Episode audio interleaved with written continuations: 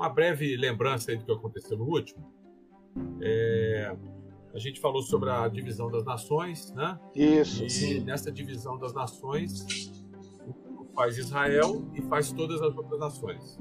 Isso aí ficou bem fundamentado. Ok. Agora, até esse momento no dilúvio, né, antes do dilúvio, o que, que acontecia?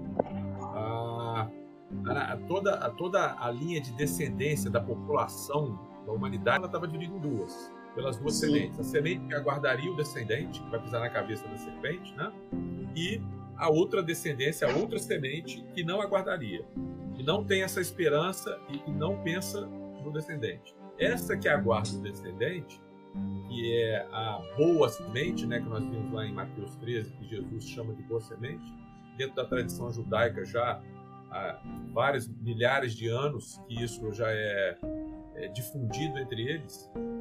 Uh, vem, vem, dentro do Talmud, mas é, antes do Talmud já tinha essa tradição, né, por isso que eu posso falar milhares de anos, é, de ter a boa semente e a má semente. Então, essa boa semente ela vai passar a ser, em Babel, diferenciada em uma nação. Então a gente não vai falar mais em população, uma população que pensa em esperar o descendente e outra que não pensa. Não. Agora a gente está falando, tem uma nação, que é Israel, que está aguardando o descendente, e essa que aguarda o descendente, como desde o Éden, é aquela que invoca a divindade pelo seu nome, no seu nome. Né? Invoca a divindade porque tem a esperança da vinda desse descendente que é o Messias. Sim. Certo? Então eles certo. carregam sobre a terra o nome de Deus. Porque eles invocam a Deus a vinda desse descendente. E por que, que se invocava o descendente? Porque ele era a redenção dos homens. Ele iria pisar sobre a cabeça da serpente. Né? A cabeça da serpente é a morte, é a sentença de morte do homem. Pisar sobre essa cabeça significa tirar o peso da morte e tirar a sentença de morte e de, de, estar debaixo da ira de Deus da humanidade. Como que isso vem? Vem através desse descendente que muito tempo depois a gente sabe que é o Messias de Israel. Né? Bom, Sim. dentro disso, existe uma. A gente falou também na primeira live nossa que existia uma diferença, existe uma diferença entre o pensamento desse povo, que povo agora que a gente está falando, falando da nação de Israel, o povo que aguardava o Messias, né? Existe uma diferença na formação do pensamento deles e no pensamento das outras nações, que foi bem explicado quando a gente falou lá a base da divisão das nações. Nós explicamos muito isso. Então, o pensamento agora judaico, né, é o pensamento que a própria escritura chama que, é base, que eles, são, eles são chamados, né, desculpe, de oráculos de Deus, ou seja, aqueles que recebem revelação de Deus para passarem para outros, no caso, as outras nações. Na verdade, o chamado dessa nação não foi é, para fazer um, um, privilégio e esquecendo o resto da humanidade. Não é isso. Não é isso.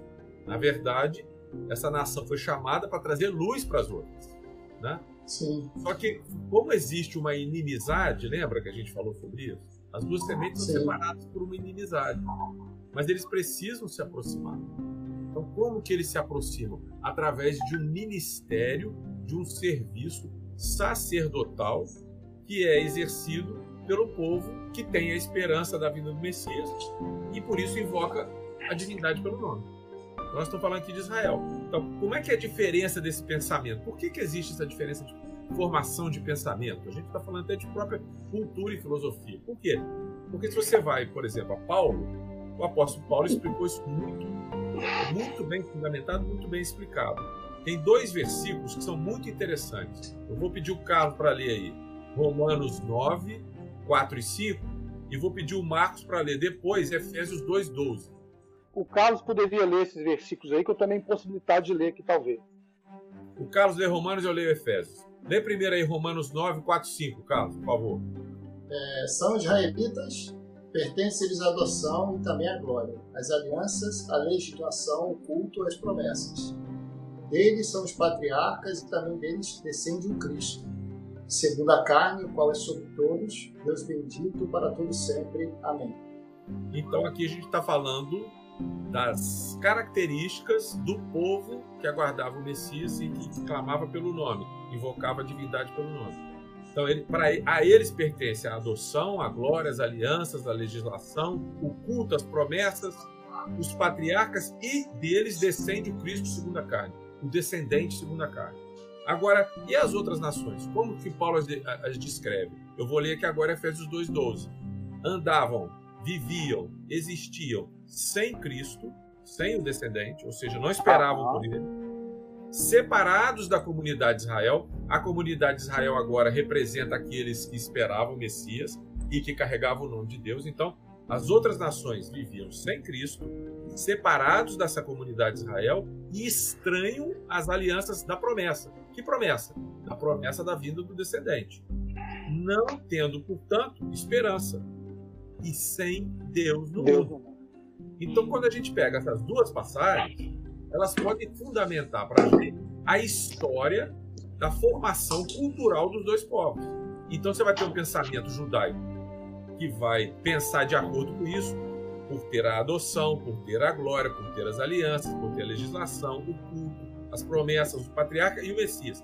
Tudo isso fundamenta o tipo de pensamento deles e a maneira como eles vivem. Aí eles vão se vestir de um jeito, falar de um jeito, a língua era de um jeito, todos os hábitos, descanso, festas, eram de uma forma. Dos outros eram de outra forma. E aí daí descende a filosofia grega e o pensamento grego hegemônico. Então, é, quando você confronta os dois, vai ter um tipo de pensamento diferente. E é esse pensamento nós gentios herdamos. Quando nós entramos para dentro da comunidade de Israel, como a gente leu muito bem e debatemos sobre Efésios 2, quando nós entramos para dentro da comunidade de Israel, a gente vem com essa carga nossa de pensamento, com essa carga nossa de cultura. Né? Os chamados pais da igreja, todos eles também entraram assim. Agostinho foi um grande filósofo que, que é, a maior parte dos pensamentos dele estava baseado na. Ele, tem, ele fez uma, uma miscigenação, se é que eu posso usar essa palavra, em muitos aspectos, entre o conhecimento que ele tinha como filósofo e o conhecimento novo que ele recebeu de Deus através do Messias. Só que no tempo até de Agostinho já tinha havido uma separação muito grande das raízes da fé. Né? Mas antes dele, os outros também, até os mesmos discípulos é, de, é, do, do, dos apóstolos judeus, já tinham uma influência muito grande. Isso tudo piorou a partir do Concílio de Nicéia. Então são dois pensamentos completamente diferentes. E eu não estou aqui afirmando que eu, como gentio, tenho que pensar igual judeu. Não. Eu estou dizendo que eu aprendo é que eu preciso buscar neles as raízes da minha fé, porque nós caminhamos muito tempo distante disso e com isso trazer, com esse conhecimento das raízes, através da riqueza que o gentio tem para depositar dentro da aliança, dentro da palavra, dentro do relacionamento com Deus. É isso daí que eu falo. Eu não tenho que me tornar judeu. Isso é errado, isso é pecado. E Paulo fala que é pecado. É, tem vários aspectos que, são colocados na Escritura que nos levam a, a perceber essa, essa diferença que eu estou falando de pensamento. Né? O Deus. Quando Paulo vai falar aos, aos gentios, lá em, aos gregos, lá em Atenas, lembra que ele fala do Deus desconhecido? Sim. Esse Deus desconhecido, muita, muita gente fala, Sim. acredita assim, que foi uma, uma artimanha, que foi uma técnica que Paulo usou. Não foi, não. Aquele Deus desconhecido era realmente o Deus verdadeiro. Então, é uma história de Epimênides, que alguém se vocês quiserem, podem ler naquele livro o, o Fator Melquisedeque, que fala muito bem a respeito disso. Tem uma história por trás disso. E esse Deus ele era desconhecido para os gregos, mas não para os Deus. E a prova que eu tenho de que Paulo não estava usando uma técnica, e sim falando a respeito de algo que era um Deus desconhecido mesmo, ele estava pregando para eles o Deus desconhecido. Porque agora na nova aliança não era para ser mais desconhecido. É que nos últimos versículos desse capítulo, ele vira, antes de falar da ressurreição, ele fala a respeito do tempo da ignorância e ignorância. Ignorância em relação ao varão que viria, que morreu e ressuscitou. Então, ele estava falando do Deus do nome, do Deus que trouxe a esperança da redenção. Esse Deus, ele fala, ó, de um só fez, lá em Atos 17, de um só, ele fez toda a raça humana. Fixou os tempos, eu estou pulando aqui um pouco, previamente estabelecidos, limites, da, limites da sua habitação, com um objetivo: para buscarem a Deus. Então, quando ele fez a divisão de Babel, ele, ah, foi ali que ele estabeleceu limites e tempos. Quando ele fez isso, ele fez como um fim dos homens buscarem a Deus. Que em Atenas, o que ele está dizendo é o seguinte: é que essa divisão das nações estabelece o marco para os homens buscarem a Deus. Como? Pega Deuteronômio 4, a gente entende muito bem. Lemos, vira para nós Israel lemos, fala, no último episódio nós lemos. Uhum. Se vocês viverem dentro, se vocês guardarem meus mandamentos, os outros povos vão olhar para vocês e vão falar: que Deus é esse? Queremos também esse Deus. Então, quando ele fez essa divisão, fez com isso. Quando a gente fala de pensamento, né, dessas diferentes linhas de pensamento, né? tanto a judaica quanto a, a grega, vamos dizer assim, a gente está falando da sabedoria dos homens. Né? Por que eu estou chamando esse termo? Por conta de algo que o Marco também falou na última, na nossa última live, uma revelação que ele teve. Se a gente for em 1 Coríntios 1, 1 Coríntios 1, ele fala assim no versículo 21, ó, visto como na sabedoria de Deus o mundo não o conheceu por sua própria sabedoria, isso aí. salvar os que creem pela loucura da pregação. E a loucura da pregação, ele falou, ele dividiu as nações para uhum. que as nações olhassem para Israel e pudessem ver o Deus Salvador. Só que aí, pensando na sua própria sabedoria, o judeu pede sinal e o grego pede sabedoria e acaba não vendo nada. Aí a loucura da pregação que faz essa, essa união. Glória a Deus. E se eles tivessem recebido sabedoria, para na sabedoria do mundo reconhecer a Cristo, aconteceria o que o Marquinhos falou. Eles não teriam Sim. crucificado, crucificado o Senhor da glória. E aí a gente estava lascado de todas as formas possíveis, né? É, ô Zanini, Oi. É, dentro do que você está falando, dessa questão da, é, da demonstração em vida, né, dessa, dessa luz que brilha, Jesus, quando ele caminha com os discípulos, né, que são judeus, é, ele fala lá em Mateus 5,16: Assim brilha a vossa luz diante dos homens, para que vejam as vossas boas obras e glorifiquem ao Pai que está no céu. Então você vê que isso não foi mudado, não foi alterado. Jesus ele vem com a mesma carga profética, como o Messias revelado. Eu costumo dizer aqui para, para os irmãos, quando compartilho, que Jesus é uma, é uma pessoa, Cristo é uma pessoa que se ser revelada. E Cristo foi revelado em Jesus de Nazaré, por isso que ele era apresentado como Jesus Nazareno. Então ele traz todas essas questões é, dos profetas, foram faladas por meio de Moisés. Ele, ele traz isso com muita clareza, com muita revelação, com muita iluminação para os discípulos. Isso é maravilhoso. Amém. E agora, isso que você acabou de falar, por exemplo, esse versículo, se você não tem o conhecimento prévio, né, de mudar a tua forma de ver isso culturalmente, você não tem esse entendimento que você teve. A gente tem outro entendimento. Sim. Não está nem errado. No entanto, ele fica incompleto e vai quebrando a visão que a gente tem de Deus e a cosmovisão do plano, do, do propósito dele para o reino. Né? Aí como que eu chego à justiça do reino se isso está tudo dicotomizado? É, é, lindo, essa reflexão que você fez agora é linda. Você olha para trás em cima da história que a gente está desvendando aqui, que, a gente tá, que, que nós estamos recebendo do Senhor, e aí você começa a olhar a escritura com outros óculos. Né? E aí Sim. você vai entender uh, mais profundamente aquilo que, que você que a gente já conhece há anos. Né? E vamos recebendo. É, por exemplo, você quer ver um, um negócio que dá um, um, problema sério, que talvez eu vá acabar com a nossa live aqui agora, nós vamos falar só disso, eu espero que não.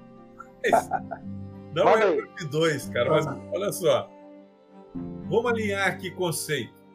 O conceito que nós temos, nós temos um grande problema, um grande dilema dentro da igreja, que você, vários, mas esse é muito forte, que é conseguir conciliar soberania com o conceito de soberania de Deus o livre-arbítrio. Não é isso? Agora, o conceito que nós temos de livre-arbítrio, ele vem de quem? O conceito que nós temos de liberdade, né, de livre volição, de escolher, ele vem da nossa cultura grega. Ele vem da cultura grega. Se você passa é, e vai buscar entender isso, como que o judeu entende a liberdade que nós temos para exercer decisão das nossas vidas, diferem muito, diferem muito do que daquilo que a gente pensa. Para para pensar, se você está falando que isso vem do, do, do, da nossa cultura grega vem de quem? De quem andava sem esperar o Messias, de quem andava sem Deus no mundo, longe da comunidade. Então era livre e livre. Né? Os deuses eram antropofonizados. Né? O Deus era a visão, não era Deus, o homem feito à imagem e semelhança de Deus, mas um Deus feito à imagem e semelhança do homem. Segundo a minha percepção da divindade, é aquilo que eu achava, desde os filósofos, não precisa nem falar de filósofos, muito antes disso, desde que o homem é homem, a idolatria, que vem desde Babel. Agora, como que o judeu vê essa história do livre-arbítrio? Ele vê o seguinte: você tem sim o poder decisório, mas quem te dá as cartas é Deus. Entende? Então, se num determinado momento eu estou diante de uma decisão, vou colocar um exemplo que é muito fácil a gente entender que está na Escritura: Faraó. Né? Deus falou claramente isso: vou endurecer o coração de Faraó. Aí ele deu carta para Faraó. Sim. Que carta que ele deu para Faraó? Mandou Moisés lá e falou assim: ó, deixa o meu povo livre. O que, que, que ele respondeu? Ele falou: mas quem é esse Senhor? E esse Senhor aí é o tetragrama. Vamos colocar aí é, essa posso nem chamar de onomatopeia, mas o nome que a gente coloca aí, que é, que é Jeová, mas quem é esse Jeová? Quem é esse Yahweh? Quem é esse daí para eu ter que obedecê-lo? Deus colocou cartas para ele, porque a liberdade que o nosso conceito grego afirma que nós temos é mentirosa. O lugar que você nasce, a família que você nasce, a cor que você nasce, a língua que você fala, entre várias outras coisas você não, você não opta por isso. Isso influencia diretamente na sua vida. No entanto, ele te dá sim o poder de decisão em muitas coisas. Só que as cartas estão na mão dele. Olha o que Paulo fala a respeito do livre-arbítrio em Romanos 9. Ele fala assim: ele cita a escritura, terei misericórdia. É, eu estava com isso aqui aberto aqui, eu estava eu tava com esse texto aberto aqui agora, porque eu ia te interpelar, eu ia fazer um questionamento com você assim, ah. muito, muito, muito em cima. Eu ia falar assim: então Deus é injusto? Foi a, a, narrativa de Paulo é, levou é. o pessoal a ter essa, essa pergunta e Paulo já coloca: como a injustiça é parte de Deus? Não, de forma alguma. Isso aí é técnica rabínica. Ele te Sim, leva é. até, ele, ele, usa muito isso. Ele leva até um certo ponto, te leva ao raciocínio que, que vai te dar uma resposta que. Mas ele já sabe a resposta e ele está chamando a pergunta para dar outra resposta. Não, de maneira nenhuma. Pode o barro virar para o olheiro e perguntar por que, que você me fez assim? É. De que se queixa ele ainda, né? É, Aí vai, de que se queixa ele ainda? Então. Não tem. Então, a, o conceito que eles têm de livre-arbítrio é completamente diferente do nosso.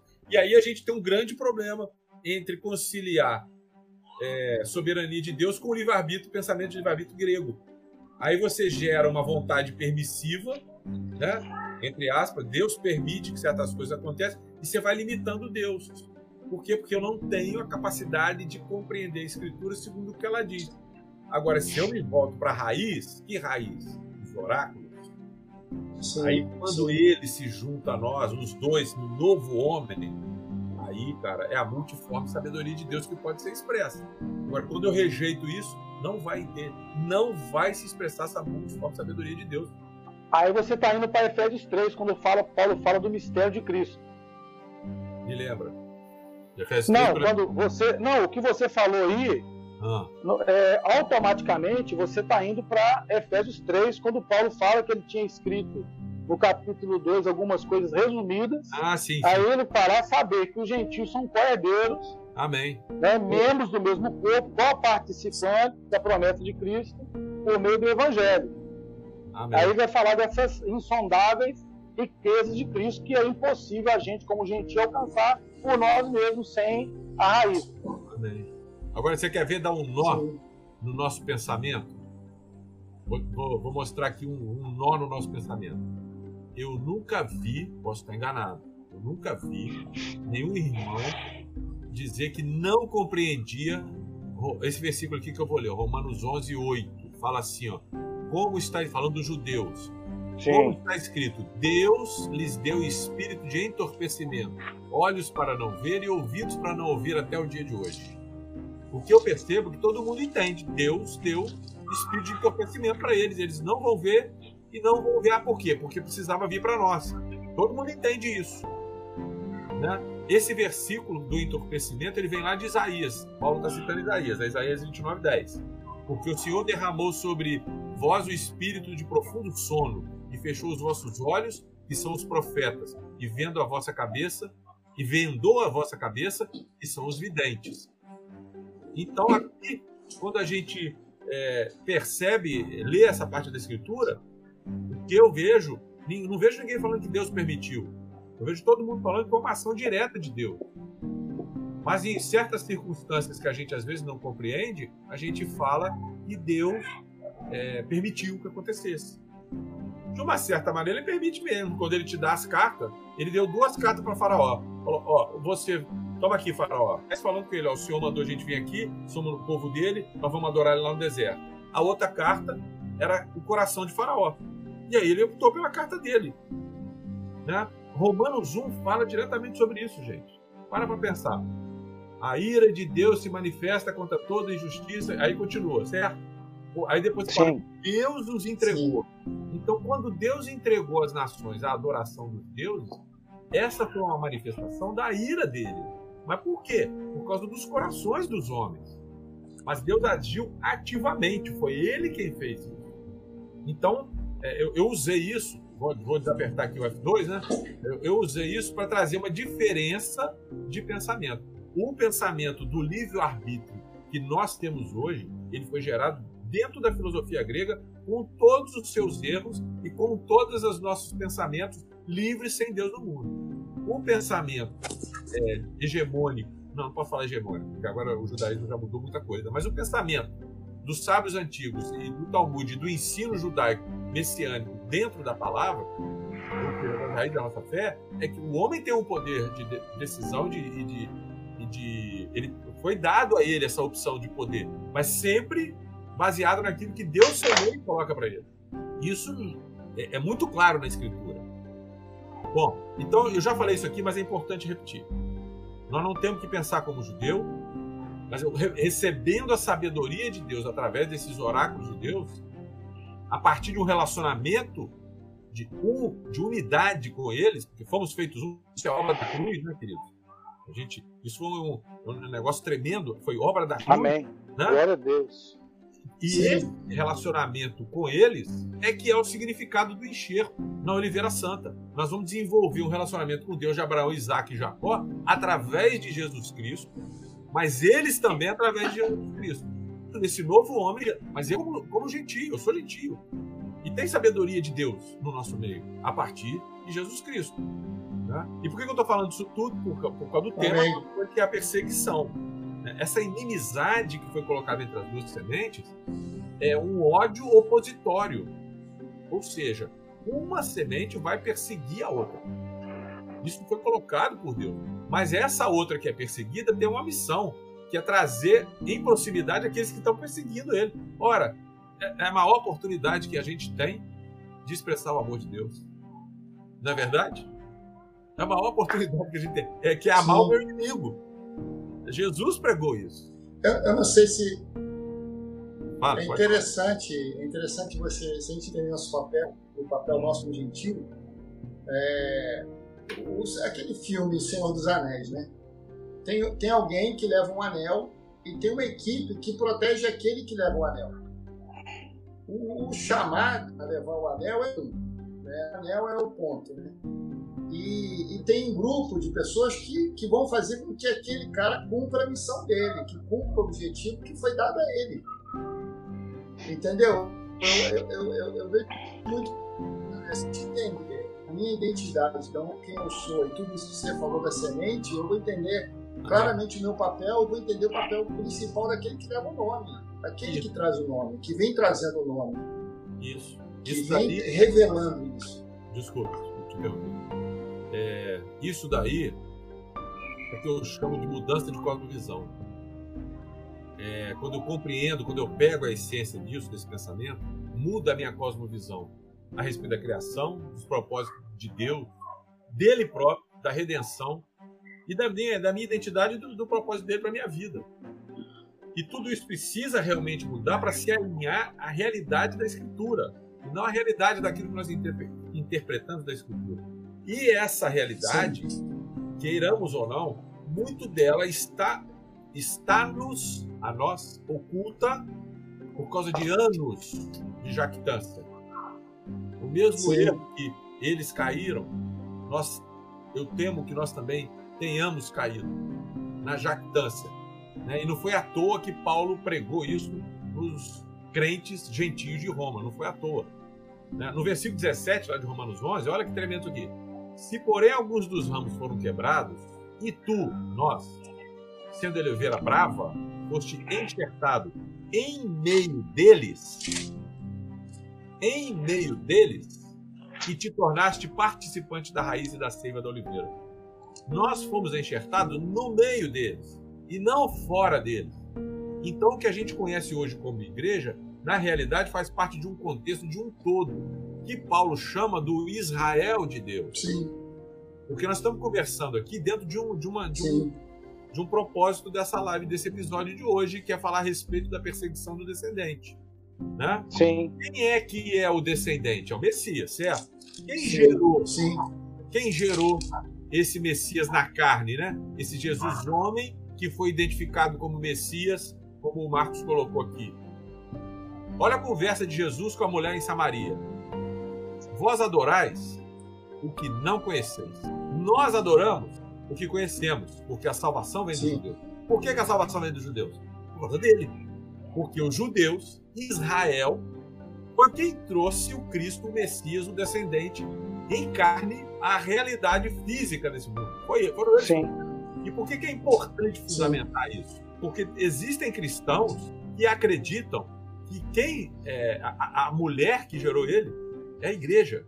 Aquela mulher lá, aquela descendência da mulher, eles vêm como a igreja. A igreja gerou o Messias. Tem muitos cristãos que acreditam, muitos teólogos que acreditam nisso. Apocalipse 12, 4 é, fala sobre essa mulher. Eu separei é, vários versículos, eu separei o 4, que o 4 Sim. faz uma distinção para a gente ver aqui. Ó. A sua cauda, falando né, da serpente, arrastava a terça parte das estrelas do céu, as quais lançou para a terra. E o dragão se deteve em frente à mulher. Que mulher? que estava para dar à luz a fim de devorar o filho quando nascesse. Espera aí, mas que filho é esse? O filho é o Messias e a salvação, que vai trazer a salvação, e a salvação não vem dos judeus? Então aqui eu fiz uma midrash, né? eu juntei dois versos para trazer uma realidade. Sim. E a realidade é que essa mulher, a mulher lá de Gênesis 3,15, é Israel. Israel de Deus, no qual nós que nos chamamos hoje de igreja, fazemos parte disso. Se a gente tirar a palavra igreja e botar assembleia, fica mais fácil. Mas se eu ficar falando assembleia aqui, vai ter gente Sim. que não entende. Então vamos deixar a palavra igreja mesmo, que é o que a gente tem na nossa cultura. certo? Para não dar uma confusão. É. Né?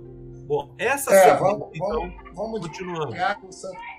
Bom, essa semente, que é a boa semente e a má semente, elas têm uma característica que difere uma da outra. Uma característica, tem algumas características, mas a- o cerne, vamos dizer assim, dessa diferença está baseado no conhecimento do bem e do mal. Deus, lá do, do solo, ele fez brotar toda a sorte de árvores no jardim, no, na terra, agradáveis à Sim. vista e boas para alimento. E também, agora falando lá do jardim dele, a árvore da vida ficou no meio do jardim. E a árvore do conhecimento do bem e do mal. Bem, na verdade, a melhor tradução seria bom, que é a palavra tov, o tov, em hebraico, e mal, que é a palavra ra. A boa semente é zera tov, a má semente é zera ra. Qual é a diferença? Como é que se faz essa diferenciação aqui das duas sementes aqui? A boa semente, ela discerne o que é bom e o que é mal, não a partir do seu próprio pensamento, mas do pensamento de Deus. Nós temos uma passagem que é emblemática a respeito disso, que é o jovem rico conversando com Jesus. Lembra? Como é que ele começa a conversa? Bom mestre. Como é que Jesus responde para ele? Só existe um que é bom, e é o Pai. Então, do Pai é que vem o conhecimento do que é bom e do que é mal. Adão, quando caiu, o que, que ele fez? Ele comeu do fruto, se viu nu. Ficou com medo, cobriu porque ficou nu. Achando que o seu pensamento a respeito do, do que é certo, do que é errado, do que é bom e do que é mal, o tiraria daquela circunstância. quando Deus veio e falou com ele, ele ficou com medo, ou seja, não gerou paz. Por quê? Porque ele discerniu não entre o bom e o mal, mas o que era certo e errado segundo os seus olhos. Que foi o que a serpente, Sim. de certa forma, prometeu para ele, né? Você vai fazer a diferenciação. Só que ele faz a diferenciação segundo ele próprio. E aí já não faz diferença. Ele, e, a, e a prova disso que eu estou falando está na pergunta que Deus fez para o homem. Ele perguntou para o homem assim: Quem te fez saber que estava vivo? Porque não estava. Ele só não via maldade não via problema e estava. Ele não via aquilo como nudez. Aquilo era natural para ele. Por quê? Porque para Deus era bom. Então, essa semente que aguarda pelo descendente e que invoca a divindade pelo nome, quando é bom a gente ficar lembrando isso, essa semente, ela não discerne por si própria. Ela discerne pelo Espírito de Deus. E nos dá Amém. conhecimento das profundezas de Deus, como o Marcos trouxe para a gente na semana passada. E não se discerne isso pela sabedoria humana. A outra semente, sim, ela vai caminhar segundo o que ela acha que é certo que é e conforme o que ela acha que é retidão. E se isso, antes né, do varão, antes do varão, antes de vir o descendente. E se isso aproximasse da norma da lei, ele seria julgado dessa forma. E aí eu não vou entrar no método de como seria, porque eu não sei que a Bíblia não revela pra gente. Eu não vou entrar em. Aí vou cair no erro do que eu tô condenando aqui, que ele seria pela minha cabeça, né? E era assim que era, é desse jeito que Paulo fala que a coisa acontecia. Bom, então aí nós temos essa diferenciação. Hoje, hoje, eu, eu como igreja, eu como nova criatura, eu também preciso discernir o que é certo e o que é errado, não por ser certo ou errado, mas por ser bom e ser mal. Qual a diferença de um para o outro? O que, é bom? Bom, aí estou trazendo o nosso conceito, né? Em português, né? bom é aquilo que Deus acha bom. E o que Deus acha, acha bom é certo. Agora, tem coisas que eu posso achar que são erradas, Sim. mas que Deus acha que é bom. Vamos ter um exemplo. Jonas. Jonas achou errado. E Deus disse: Não, isso é bom. Entrar na terra de Canaã. Os homens infamaram a terra que Deus disse que era o quê? Boa. E eles disseram que a terra era o quê? Má. E isso foi ruim para eles. Esse discernimento ele precisa vir do Senhor. Sim. Então estou falando isso tudo para a gente falar. Estou falando a respeito do pensamento, de como a gente enxerga as coisas, para quando eu for usar isso na, no entendimento da Escritura, eu discerni pelo Espírito também, e não discerni pelo aquilo que eu acho pela cultura que me trouxeram, com tradições de leitura. Caminhando, Sim. então, ocorreu lá em Babel uma divisão das nações, certo? Ocorreu a divisão das nações, tem a nação Sim. que Deus chamou para é, viver essa, essa realidade de invocar o nome na esperança de trazer o Messias do descendente. Para que trazer isso, gente? Não é para salvar o homem do inferno para ir viver no céu. Ainda que isso aconteça, e glória a Deus por isso. Por que, que ele chamou esse homem? Porque o propósito de Deus é ter uma família com muitos filhos e todos semelhantes a Jesus.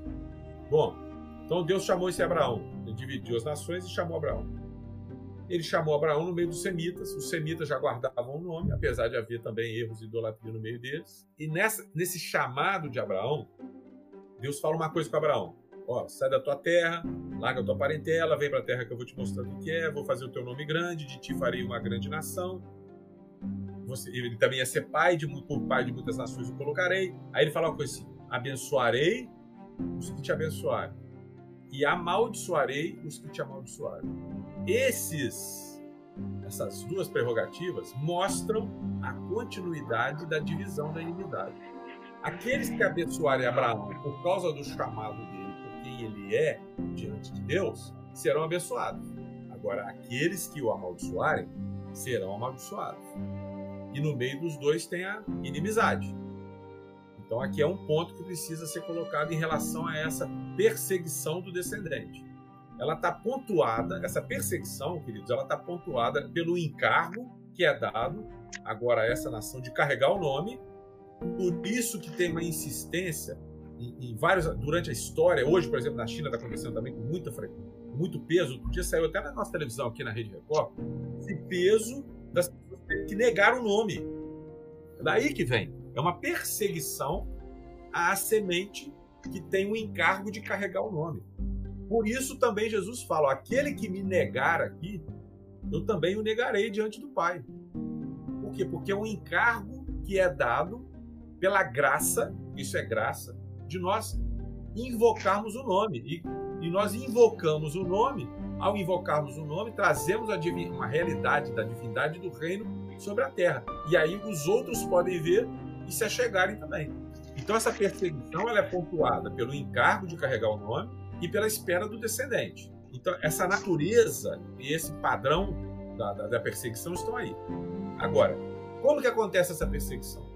É, depois do dilúvio, todas as nações da terra passam a perseguir quem? Abraão e os seus descendentes, porque eles vão trazer o Messias.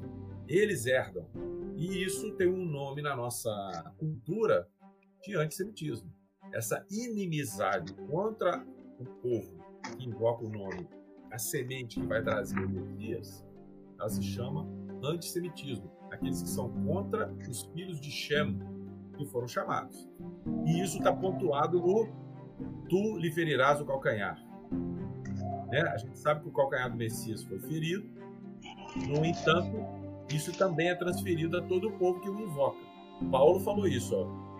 O Jesus falou: no mundo vocês vão ter aflições. Essas aflições são inerentes ao sistema mundano, mas, talvez até coloque um adjetivo, principalmente por causa da, dessa perseguição.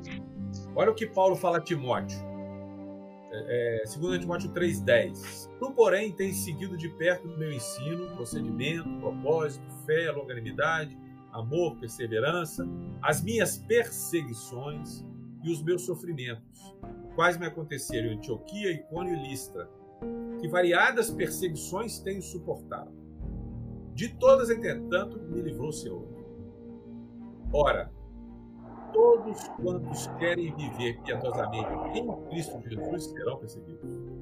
Você pegar esse versículo agora, entendendo que essa perseguição que existe sobre nós na terra, ela tem um fundamento, e o fundamento é porque nós é, sustentamos o nome sobre a terra e cremos agora na volta, no retorno do Messias, você consegue compreender por que você é perseguido no trabalho, por que você é perseguido em casa. Porque, na verdade, essa perseguição ela ocorre dentro da casa de Deus também. Paulo era perseguido pelos judeus. Apesar de nós já sabemos que nem todos israelitas são de fato filhos de Abraão, mas dentro do Israel, ele era perseguido por israelitas, o povo da promessa. Agora, vou ler aqui uma, o início da conversa de Jesus no monte. Em Mateus 5, vou começar aqui no 10, olha só. Bem-aventurados os perseguidos por causa da justiça, como é que eu entendo agora esse versículo?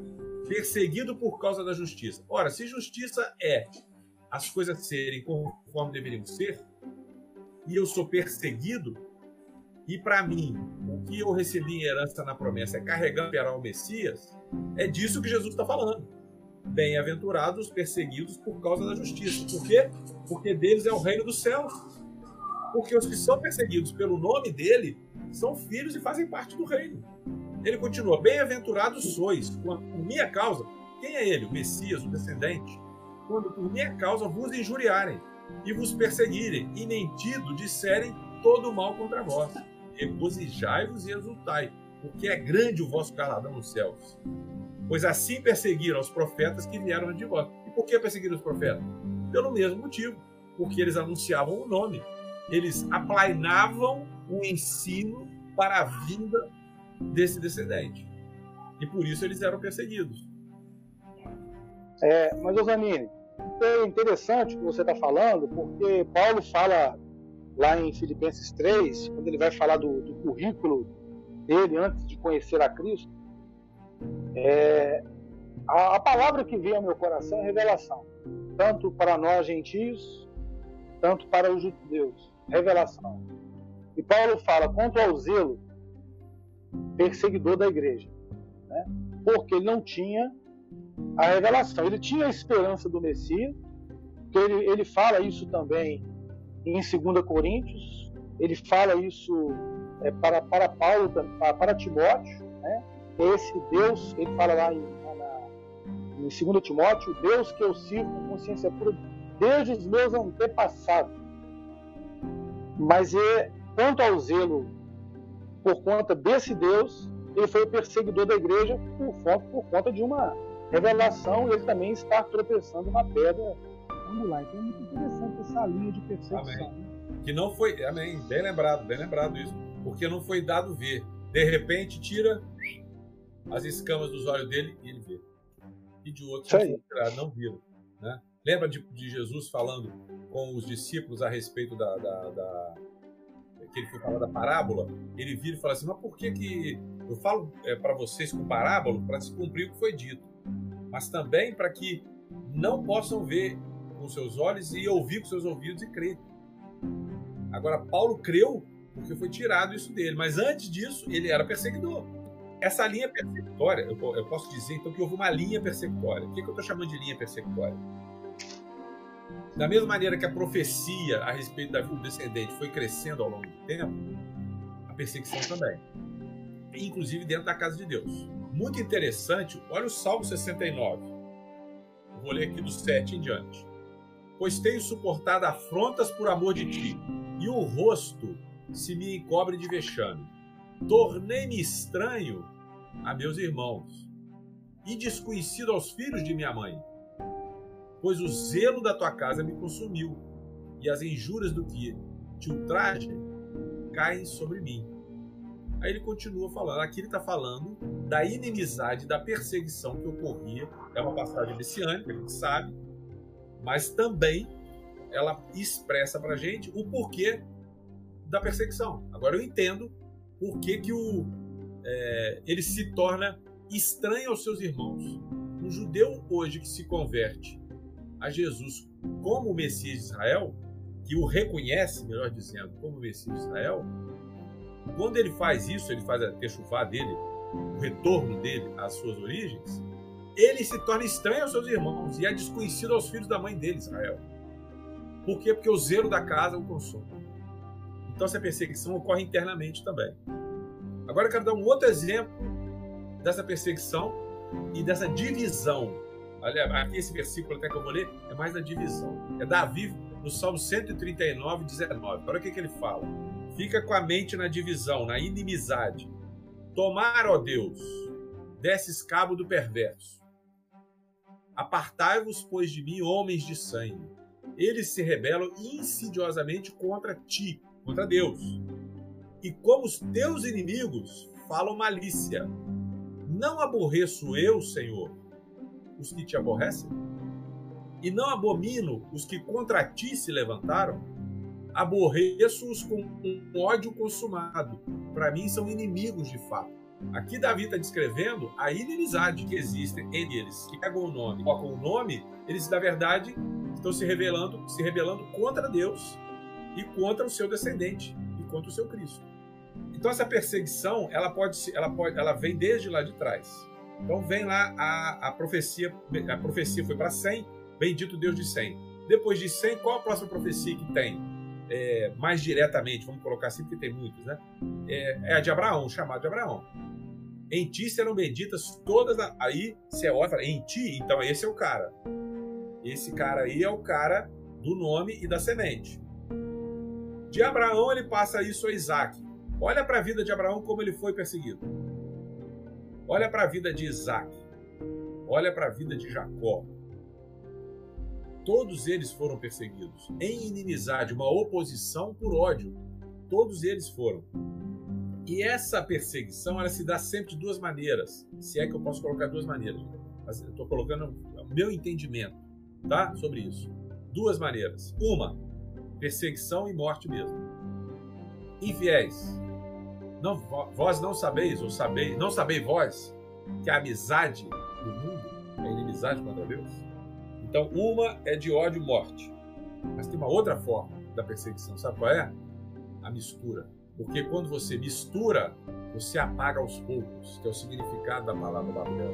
Um dos significados que ela tem é apagar por esquecimento aos poucos, misturar para apagar aos poucos. E é exatamente o que acontece. Quando dois que são separados. Ô Marquinhos, você está no mudo aí. Oh, perdão. É o que é o que Oséias falou acerca de Efraim, né? Que Efraim, a palavra Efraim significa é, o ramo frutífero, mas fala que Efraim ele se misturava com os povos e era um pão que não foi virado. E um pão que não foi virado é um pão que é um lado só. É. é. Exatamente. Exatamente. Aí você começa a compreender a escritura de uma maneira é, diferente do que a gente está acostumado a ver, né? É, e Neemias também, Zani, só.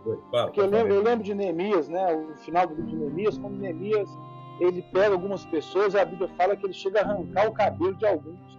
Porque os filhos falavam meio asdoditas e meio amonitas. Então, já havia também uma consequência, um resultado da mistura.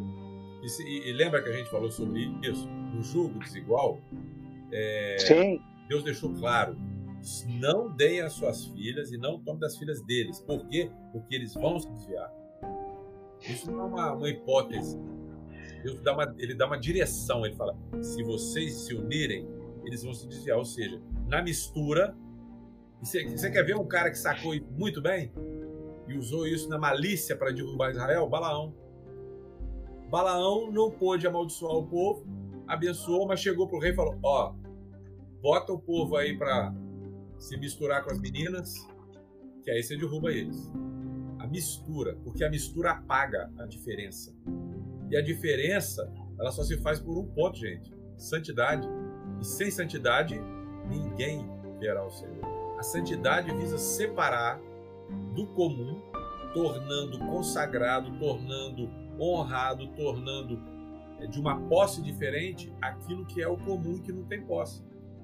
Que posse é essa? Deus. Romanos 6 fala sobre isso. É que nós somos escravos. Em Babel, o que aconteceu? Mistura. Aí a ira de Deus se manifesta e ele entrega os homens aos, para as adorações que eles estavam fazendo ali sua a, a idolatria, está claro em Romanos 1. Olha só, Babel foi edificada na planície de Sinar. Sob a planície de Sinar, Zacarias deu um ensino para gente. Fala assim, Zacarias 5, 5. Saiu o anjo que falava comigo e disse: Levanta agora os olhos e vê que isso, vê que é isso que sai. Eu perguntei: Que é isso? E ele me respondeu: É um efa que sai. Disse ainda: Isso é a iniquidade de toda a terra. Zacarias estava tendo uma visão. E naquela visão tinha uma medida que era a iniquidade por medida, gente. Tinha uma medida. Essa iniquidade tem uma medida. A iniquidade de toda a terra. Eis que foi levantada a tampa de chumbo e uma mulher que estava sentado dentro do éfo. É, prosseguiu o anjo: Isso é a impiedade. E a lançou no fundo do éfa, sob cuja boca pôs o peso de chumbo. Levantei os olhos, e eis que saíram duas mulheres, havia vento em suas asas, que eram como de cegonha, e levantaram o éfa entre a terra e o céu. Então perguntei ao anjo que falava comigo: Para onde levam elas o éfa? Respondeu: para edificarem aquela mulher uma casa na terra de Sinar. E estando esta acabada, ela será posta ali em seu próprio lugar. Então, Sinar é o lugar de toda iniquidade da terra, onde Deus dividiu a humanidade. Por quê? Porque eles tentaram se misturar e ser iguais, e fazerem célebre o seu nome através dessa unidade. Essa mistura, então, é outra forma de perseguir porque você apaga a divisão. Ela se dá por inimizade, só que não por uma expressão de ódio por morte, mas por uma expressão de engano para submeter aquele que tem a visão, aquele que invoca pelo nome e aguarda o descendente. Ô, Zanini. Oi. É, mais uma questão aí importante que eu vejo quando você fala de perseguição, não uma questão, mas uma reflexão. Porque a gente fica refletindo né, muitas coisas dentro daquilo que está falando, dentro dos versículos que estão sendo colocados. E como a gente, assim, a, a Bíblia vai saltando dentro do nosso coração. E eu, eu fico lembrando de algumas passagens na palavra e de alguns conceitos que a gente carrega. Né? Por exemplo, o conceito do mérito e é o conceito da justiça. É, essa perseguição, ela não é assim meu, meu coração, ele, ele, ele você, você me corrige se eu estiver enganado. Mas, na verdade, essa perseguição, ela é muito antes do que a uma geração. Ela é muito antes do que um povo escolhido, um povo eleito. Ela é uma perseguição ao próprio Eterno. Porque se você for considerar o que a palavra diz acerca de Abraão e ao seu descendente, e acerca dessa eleição, dessa escolha soberana, é uma questão de justiça, não é uma questão de mérito. Então, assim, eu vou estar perseguindo alguém achando que essa pessoa ela tem mérito, porque é, o, o texto que me vem ao coração aqui, eu lembrei, é, é Romanos 4, que fala que mais é o que trabalha, versículo 5, por, é, mas ao que não tra é, ora, ao que trabalha, versículo 4, o salário não é considerado como favor, e sim como dívida. Mas ao que não trabalha, porém crê naquele que justifica o ímpio, a sua fé é atribuída como justiça. E é assim também que Davi declara ser bem-aventurado o homem, vamos pensar em Abraão, que Deus atribuiu justiça, independente de obras. Então, a perseguição, ela não está baseada numa questão de mérito, a pessoa uma inveja, é, é uma, é uma perseguição eterna, e não é uma questão de mérito, é de justiça quis Deus, foi o desejo de Deus, é o coração de Deus ter escolhido Israel. Esse foi o coração de Deus. Imaginemos que Deus tivesse escolhido uma outra nação, seria a escolha de Deus, do soberano. Quis Deus que fosse é, é, Israel. Quando ele separa as nações, ele determina então que essa nação vai carregar o nome. Então a perseguição, na verdade, muito antes de ser é, a, a uma nação, ela se revela a uma nação, porque essa nação carrega o nome. Então a perseguição é o nome, não necessariamente a quem carrega o nome. Amém. É, essencialmente é o nome, é exatamente esse ponto. E foi bom você tocar nesse assunto, eu ia falar, a gente talvez fosse falar daqui uns 8 ou 10 capítulos, mas vamos dar um spoiler do negócio aqui. Ué. Quando você fala para mim, quando você fala para mim, isso mexe muito comigo, você fala assim, quando você fala assim para mim, esse é o coração de Deus, você me faz lembrar, sabe de quê? Do, do homem que escreveu essa carta, foi Paulo. Se você ler a sequência de Romanos, começando lá do 7, 8, 9, 10 e 11, tem um determinado momento no 9 que Paulo vira e fala assim: Eu me faria anátema. Sim, é isso mesmo. Eu me faria maldito. Peraí. Esse homem é um homem que viu coisas inefáveis, que nenhum olho viu, que ele nem pode falar, quando ele foi levado ao terceiro céu. Eu creio que isso é uma coisa minha, estou falando que é a verdade, que ele viu o coração de Deus. Ele viu Amém. o coração de Deus, e aí ele vem e fala: Eu me faria anátema por amor dos meus irmãos. Para quê? Para que eles fossem salvos. Como é que eles são salvos? Reconhecendo que o Jesus é o Messias. Mas quando eles reconhecem que o Jesus é o Messias, não para aí não. Quando eles reconhecem que o Jesus é o Messias, ele volta.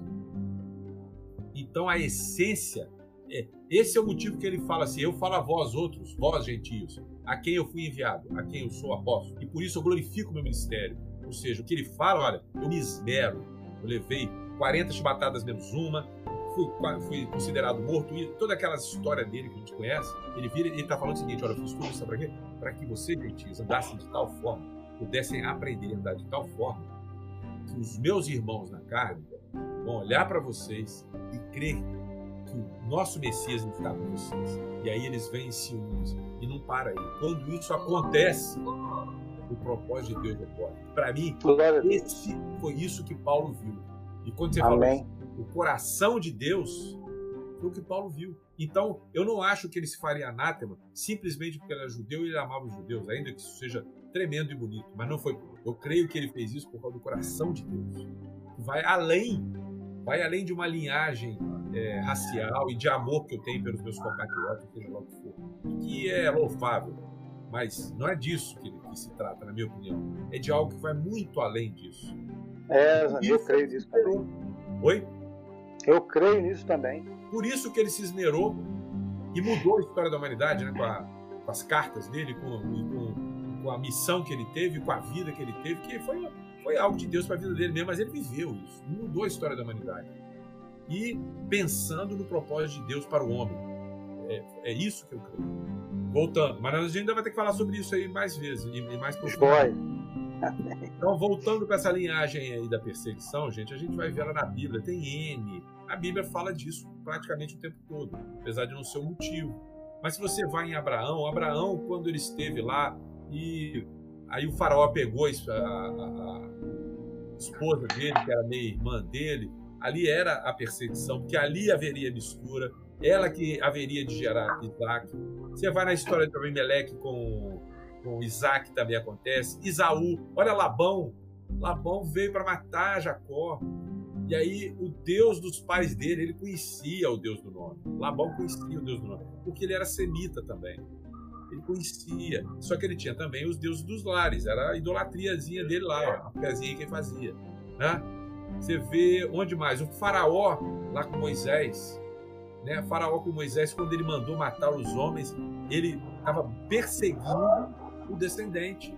Era isso que ocorria. Na mente do faraó, ah, porque o povo está se multiplicando muito, mas quem estava por trás disso, que a gente sabe quem é, o inimigo de nossas almas, ele estava por trás disso, perseguindo o descendente, a linhagem. Ele vai pela profecia. Onde a profecia vai mandando, ele vai atrás e perseguindo.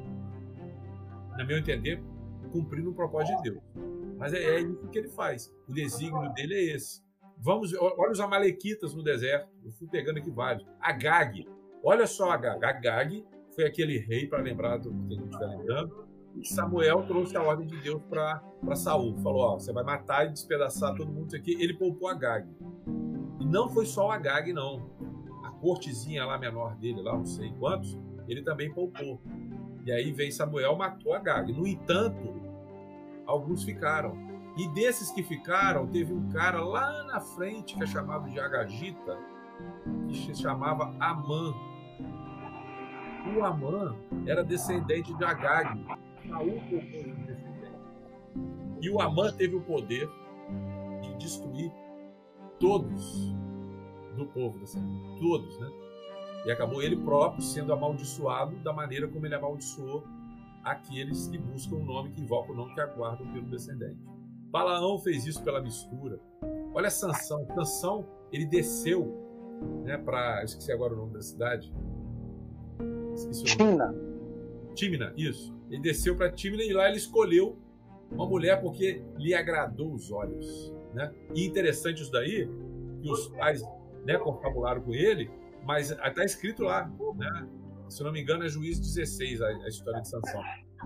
Está escrito lá assim, eles ignoravam que aquilo vinha da parte de Deus, porque levando Sansão, né, levando da linhagem da boa semente para o meio dos filisteus, ele aproximaria a luz. No entanto, o que aconteceu foi que Sansão errou e aí Deus trouxe, acabou trazendo maldição para os filisteus também. Né? É, Adonias, quando quis tomar o trono de, de Salomão, Absalão, quando se deitou com as. tentou também tomar o trono e se deitou com as concubinas do pai, isso tudo é perseguição à semente. O Simei, lembra? O Simei foi um que era benjamita e que quando Davi isso. viu de Absalão, ele jogou pedra em Davi por causa de Saul. Uhum. Saul, infelizmente, estava na outra descendência. Né? E Simei também. É, a, a, a, é, o que mais? A divisão do reino, a divisão do reino com Salomão. Ô, ô, ô Zanini, é, duas coisas. Primeiro é que o Carlos aí perdeu a, a conexão da internet, tá? Só para para a gente deixar claro aí, né, que ele está tendo dificuldade, está lá na Espanha, então está tendo dificuldade aí com a conexão. É, é, com, com, relação a, a Cimei, é, me parece que nesse episódio, é, um, dos, um dos generais de Davi fala para Davi assim: quem é esse cão, né? É. E ele pede permissão a Davi para matar Simei. E Davi tem um discernimento profético do momento muito interessante, porque ele fala: não, deixa ele jogar, vai que foi Deus que né, mandou ele jogar. Então, eu acho isso também maravilhoso. Bem lembrado, bem lembrado. Davi tem esse discernimento profético, ele não se compromete, não se complica com um evento circunstancial. Ele mantém o foco dele. Amém, amém. Bem lembrado, bem lembrado. É, a divisão do reino, né, é, do, do, depois de Salomão, o Roboão e Jeroboão, o Roboão deu aquela confusão toda que a gente sabe, quero pontuar na hora da guerra. Eu vou descer em guerra com eles. Aí Deus fala com ele assim: não vá, porque fui eu que fiz isso. Fui eu quem fiz isso. Ele fez essa divisão do reino. Também perseguição. Aí eles voltam. Todas as, as linhas de persegui perseguição aos profetas, a, a ação da Síria, a ação dos caldeus. Isso vai crescendo, aí Roma começa a perseguir Israel, vem Tito destrói o templo, vem Adriano também é, em 135 faz uma perseguição tremenda, que aí ocorre a tal da diáspora. É, Nero também faz isso, né? queimando cristãos. Aí, é, até antes de Nero, é importante a gente pontuar. Quando nós, gentios, somos inseridos dentro dessa linhagem do reino, né, através da nossa aproximação e enxerto em Israel, nós herdamos a mesma coisa que Israel herdou dessa perseguição e dessa inimizade. E aí ocorre uma separação entre nós. Nessa separação ocorre é, perseguição contra nós, né, que agora somos chamados de discípulos de Jesus, discípulos do, do descendente. Né? Uhum. Nós herdamos isso. Da mesma maneira que como o Abraão herda. Uma coisa que eu pulei, mas que eu achei importante ter aqui, é que no encontro de Melquisedeque com Abraão, aconteceu uma coisa que é muito importante. O Melquisedeque, na verdade, não é um nome, é um título. Né? Em hebraico é Malkitsedek, que é rei de justiça. É, isso não era o nome dele, isso era um título. Esse homem, ele era rei de Salém, né? uma cidade que depois foi, veio a ser chamada de Jerusalém, e ele era sacerdote do Altíssimo. Quem era o Altíssimo? Deus do nome. E ele preservava esse nome. Da mesma maneira como Abraão também preservava esse nome. O Carlos voltou. Então, Melquisedeque, que não é um nome, é um título, esse homem era sacerdote e é, rei na cidade de Jerusalém, que ainda não se chamava Jerusalém. Ele era sacerdote do Deus Altíssimo, que era o Deus do nome. Então, ele já fazia parte dessa linhagem. E quando ele procura e se encontra com Abraão, e ali Abraão dizima, aí acontece uma coisa. Melquisedeque foi o último dessa geração, da população geral do mundo, que adorava o nome e é, invocava o nome e adorava ao Deus, porque cria na volta desse Messias, da vida, desculpa, desse Messias. Ele passa esse encargo para Abraão, porque Abraão, Deus dividiu as nações, as nações se formaram, e aí Deus chama Abraão. Passa essa linha é, para o Abraão. Que, agora voltando, é, é, foi um fato que a gente tinha esquecido de colocar. Que mais à frente, lá na frente, o que acontece é depois passada também para nós que cremos no nome, no, cremos no nome. Que nome nós cremos? Né? Nós cremos, nós, vamos, nós, nós cremos no nome de Jesus. Amém. Mas o nome de Jesus, Jesus recebeu um nome que está acima de todo nome. E o nome que está acima de todo nome está declarado no Salmo 138. Está escrito lá: Magnificaste acima de todas as coisas o teu nome e a tua palavra. Então, o nome que está acima de todo nome é o tetagrama, é o nome do Pai. Esse nome foi dado ao Messias. Em Jeremias 23, quando ele está falando ali, o Senhor, justiça nossa, o Senhor é, é o tetagrama, justiça nossa. Tetragrama, justiça nossa. Jeová, justiça nossa é uma profecia messiânica. É, Jeremias 23, 16, se eu não me engano. Nessa profecia messiânica está claro que o nome do Messias é o nome de Deus, o que confere a ele divindade. E não há problema nenhum no Talmud, eles têm esse entendimento.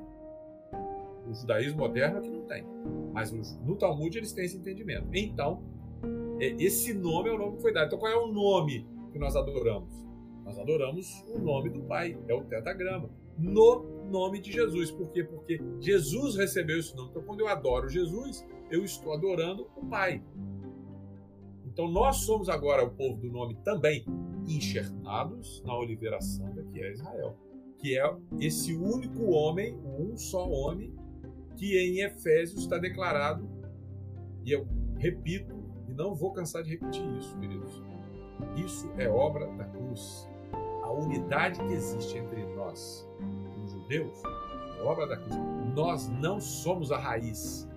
Nós fomos enxertados na Oliveira Santa para receber dessa seiva. E glória a Deus por isso.